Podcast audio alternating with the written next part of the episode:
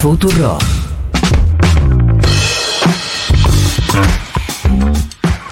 minutos faltan para las 8 de la mañana y habríamos diciendo que las cinco cámaras de empresas de colectivos del AMBA mandaron una carta documento al ministro de Economía, Luis Caputo, para decirle que hay un incumplimiento del marco normativo que determina cuánto es el dinero que necesitan los operadores de las empresas de colectivos de esta región para operar los servicios de transporte y dicen, si esto sigue así, en unos días va a estar difícil que haya servicio. Vamos a hablar con Luciano Fusaro, vicepresidente de la Asociación Argentina de Empresarios del Transporte Automotor. Luciano, buenos días. Florencia Halfon te saluda. ¿Cómo te va? ¿Qué tal, Florencia? Buen día. ¿Cómo te va? Gracias por atendernos. Eh, ¿Nos puedes explicar en números qué significa esto en la práctica? Sí, esto es así. Eh, como recordemos que el, sector de, colectivos en el AMBA, a diferencia de otra actividad privada, no remarca el precio, digamos, como un supermercado, como cualquier otro negocio. El precio de nuestra actividad, que es la tarifa o la compensación tarifaria, o sea, el, el subsidio, lo que no se cubre con tarifa, ambas variables son resortes exclusivos del Estado. Nosotros estamos obligados a cumplir una frecuencia, a cumplir un permiso, y el Estado se encarga de que las condiciones económicas sean adecuadas de acuerdo al ritmo de la inflación. Ahora, en ese, en ese contrato entre dos partes, hay una de las partes que no está haciendo su parte, que es el Estado. Recordemos que la última vez que el Estado hizo esta actualización fue en el mes de noviembre, con los precios que tenía la economía en los meses de agosto y septiembre. Esta actualización, que se tendría que haber terminado a fines de enero, principio de febrero, se iba a financiar en parte con una tarifa que ya se aumentó, los 270 pesos de boleto mínimo que tenemos desde el 6 de febrero, y la otra parte, que es la mayor parte, porque sigue siendo un sistema en su mayor parte subsidiado, iban a hacer compensaciones tarifarias, y esa parte sigue sin actualizarse. ¿Qué significa esto en números? Hoy el costo real de mover un pasajero en el AMBA, incluyendo la paritaria que se firmó hace poco con UTA, es de mil pesos por viaje.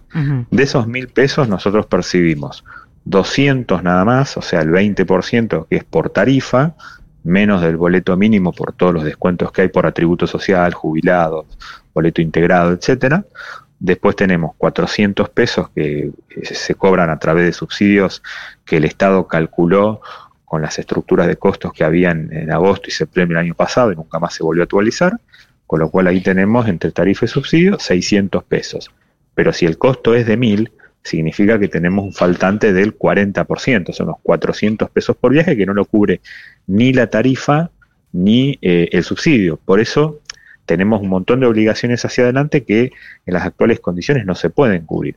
Ejemplo, martes que viene hay que pagar una suma no remunerativa de 140 mil pesos que formó parte del acuerdo con UTA que tuvimos más de un mes negociando, siete audiencias y bueno, parte del acuerdo eh, se llegó a, esa conclusión, pero resulta que ahora no están los fondos porque el Estado todavía no hizo su parte, que es incorporar la paritaria la determinación de subsidios.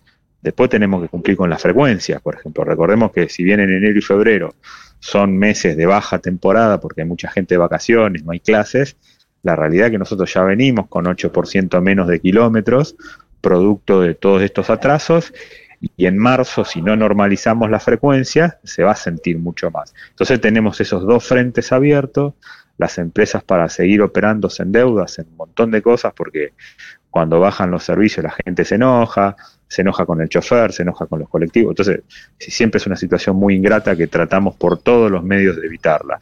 Pero si no tenés los recursos, llega un momento que por más por más buena voluntad que haya, eh, las empresas no, no, logran sostener el servicio, esto, empieza a deteriorarse cada vez más, hasta que eventualmente no tenés la plata para pagar el salario que acordaste en la paritaria. Ahora, Luciano, discúlpame un segundo. Eh, esto viene pasando, en el gobierno anterior tuvieron muchos inconvenientes, hubo eh, lo que los periodistas llamamos lockout patronal, porque hubo muchas veces que hubo decisión de las empresas de que no hubiera eh, colectivos en la calle a partir de este reclamo de subsidios. Es decir, que desde hace tiempo que las empresas vienen reclamando que el Estado no está eh, cumpliendo con lo que se supone que acordaron. ¿Cuál es el negocio de las empresas de agarrar estas concesiones? Sí, a ver, en realidad más que lo que patronal fueron situaciones, subsidios planchados que porque lo que patronal es cuando vos te pones de acuerdo con todas las empresas y bueno, a partir de tal hora vamos a parar todo. Bueno, eso sí. Dejemos eso de lado, digo que hubo conflicto. A, nosotros lo que nos pasa es que directamente te quedaste sin plata y esto es, es así de dramático. El negocio normal de una empresa de colectivo, como sería? Vos tenés un contrato de explotación con el Estado, es el Estado, a diferencia de otra actividad privada, el Estado te dice la plata que a vos te corresponde. ¿Por qué? Porque el Estado, como esto es un contrato de explotación, tiene una estructura de costo, calcula los consumos específicos de gasoil, de repuesto, etcétera, le pone los precios. El Estado te pone un GPS arriba de cada colectivo, con lo cual hay un control de qué grado de trabajo está realizando todo la sube, es otra herramienta que maneja el Estado a través del Banco Nación, hace un servicio, con lo cual el Estado sabe antes que vos cuál es tu facturación y en qué lugar se subió cada pasajero, es decir, el control es absoluto, lo maneja todo el Estado. Mm. Entonces el Estado dice, bueno, mira, con estos kilómetros, a vos, vos necesitas tanta plata para trabajar. Lo que entra por tarifa te lo descuento y la diferencia son subsidios, te cubro la ecuación del negocio. Listo, acá tenés la plata, anda y trabaja. Ahora, ¿qué pasa? Dentro de esa estructura de costo, la rentabilidad asociada al operador también está regulada, es del 4% sobre los costos. Se llama costo de gerenciamiento.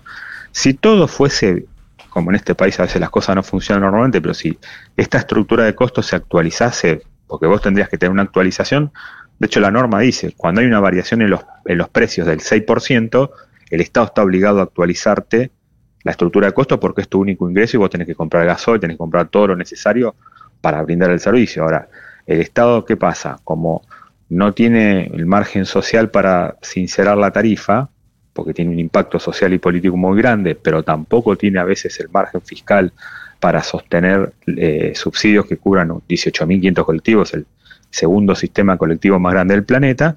Entonces estos cálculos se hacen esporádicos, se hacen cada cuatro meses, cada cinco meses, en el mientras tanto la inflación te los volvió obsoletos esa rentabilidad del 4% se te hizo negativa en realidad, porque tus costos aumentaron todos los meses, tu ingreso quedó congelado y entonces la plata que vos tendrías que utilizar, por ejemplo, para renovar unidades, la usás para cubrir gastos corrientes. Eso explica por qué las empresas sobreviven, pero a costa de comerse el capital. Cuando miras una foto larga, hace cinco años tenías el 10% de la flota con más de cinco años de antigüedad, hoy tenés un tercio de la flota con más de, con más de 10 años perdón, de antigüedad. O sea, flota obsoleta que no debiera estar circulando. Ahora, eh, Luciano. como reconoce, perdón, eh, como el Estado reconoce su falla, ¿qué hace el Estado? Te da permiso para que los coches circulen tres años más. Y eso es el deterioro generalizado que estamos viendo en la flota de, este colectivo del AMBA. Sí, mm, eso Lo, hemos visto varias veces. ¿Qué tal, Luciano? Nico Fiorentino te saluda. Eh, y en todo este contexto, todo este diagnóstico, toda esta foto que eh, describís, ¿qué posibilidades hay que desde las propias empresas eh, transportistas se eh, decida una suspensión, una parálisis total del servicio hasta tanto haya algún tipo de reacción oficial? No, nosotros no siempre nos resistimos a ese tipo de medidas. Eso sí es un loco patronal. Una medida de protesta paramos, porque en realidad ahí vos, sí, sí, lo tenés un permiso de explotación, lo tenés que cumplir. Y si te dan, qué sé yo, si te dan la mitad de la plata que corresponde, y bueno, darás la mitad del servicio, pero pararlo por completo es algo es algo prácticamente irresponsable porque se mueven 11 millones de pasajeros diarios, el 80% de la gente. Vos pensás que el AMBA vive, un tercio de la Argentina vive en el AMBA y más de, la, más de la mitad del PBI se genera con los trabajadores del AMBA y se mueven todos en colectivos, el segundo sistema más grande del mundo. Por eso nosotros estamos todo el tiempo insistiendo a las autoridades, seamos responsables con esto que hacemos, no dejen solo a las empresas porque las empresas van a hacer lo que pueden con lo que tienen. Y si no es suficiente, no va a ser suficiente el servicio que dan. Lo que sí puede pasar es que si, por ejemplo, el cuarto día hábil de marzo, ¿no? Es el momento de pago de salario. Nosotros en el cuarto día hábil de marzo tendríamos que pagar el salario nuevo que acordamos con UTA. Sí. Pero ese salario nuevo no está incorporado en la estructura de costo. Por eso la carta de documento que mandamos nosotros. Y si no está incorporado, quiere decir que a vos te calcularon los costos como si el salario fuera de 500 resulta que no es de 500, es de 700. Se entiende, el, el, plata. El gap de subsidios entre tarifa, entre tarifa y eh, costos a vos se te eh, achica porque eh, tenés que pagar eh, más salarios. Y, y, te hago una pregunta más. La, em, digo, más allá de la situación con el gobierno nacional, sabemos que depende del gobierno nacional, ¿han tenido algún tipo de contactos con los gobiernos provinciales? Estaba pensando en el AMBA, estoy pensando en la ciudad de Buenos Aires y en la provincia de Buenos Aires, a ver si existe la posibilidad de que eh, salga de ahí la guita para cubrir los subsidios. Mira, en el AMBA hay tres jurisdicciones, ¿no? El AMBA es un sistema único, integrado, porque de hecho las, las, líneas cruzan de la General Paz, pero hay tres jurisdicciones intervenientes, Ciudad de Buenos Aires, Nación y provincia. la, la, provincia de Buenos Aires, desde el pacto fiscal del 2018, se hace cargo de su parte de los subsidios. O sea, la mitad de los colectivos del AMBA, más o menos, son 9.000 vehículos. Esos 9.000 vehículos, que son las líneas del número 200 para arriba, las que van todas por el conurbano, los subsidios de esas líneas los aporta la provincia de Buenos Aires. Pero ¿qué pasa? El Estado Nacional es el que calcula los costos porque la, provincia delegó en el ex Ministerio de Transporte de la Nación todo lo que es eh, la tarifa, por eso hay coordinación tarifaria en el AMBA, y el cálculo y distribución de subsidios. Y después que está hecho toda esa cuenta, la provincia de Buenos Aires pone la plata. El tema está que el eh, Transporte de la Nación todavía no, actualizó los cálculos. Entonces, la provincia dice, bueno, mira, cuando estén los cálculos, revisamos la estructura de costo, la aprobamos en conjunto y después yo voy y pongo la plata. Todavía no llegamos a esa fase. Claro. Después está la Ciudad de Buenos Aires. La Ciudad de Buenos Aires, en virtud del acuerdo que tiene con Nación, es lo mismo. La Nación le calcula y le determina los subsidios y después la provincia de Buenos Aires se da vuelta y le devuelve la mitad en el caso de la Ciudad de Buenos Aires, la mitad lo pone la nación y la mitad lo pone la provincia, la, nación. Mitad nación y mitad ciudad. Y en la provincia lo pone toda la provincia. Ese es el esquema de los subsidios del AMBA. Y lo que son las líneas que entran y salen de Cava, que son de dos jurisdicciones, es así, son 100% subsidiadas por el Estado Nacional, porque son interjurisdiccionales, eh, mezclan ciudad con provincia. ¿Hay diálogo con el gobierno nacional o está cerrado? En realidad hemos, eh, tuvimos, tuvimos un buen diálogo, empezamos el 28 de diciembre con el ministro Ferraro, después continuamos con el, con el secretario Moguete y sus equipos técnicos, estuvimos trabajando durante todo el mes de enero con el propósito, siempre fue claro, sincerar los costos de la actividad, determinar el costo real y, y cubrirlo después con, con, el aumento de tarifa que iba a venir ahora en febrero con, y otra parte con subsidio, y eso asegurar la continuidad. lo que pasa que, bueno, en el medio sobre todo en estos últimos días, ese diálogo se hizo más espaciado, las cosas se demoraron, por eso empezamos a mandar notas y bueno, ayer mandamos esta carta documento porque nos, nos acercamos a situaciones límites que si no se resuelven producen daño. Pero ya no tienen interlocutor. estamos teniendo diálogo, lo que no estamos teniendo son soluciones. Ese es el tema. Eh, digamos, la relación se fue siempre cordial, la verdad que nada que decir, diálogo cordial, miramos números, pero hay veces que temas políticos hay que resolverlos y en este caso no se están resolviendo. Luciano Fusaro, vicepresidente de la Asociación Argentina de Empresarios del Transporte Automotor, muchas gracias por habernos atendido. No, por favor, es a ustedes. Un abrazo. Un abrazo. Casi, casi las 8 de la mañana.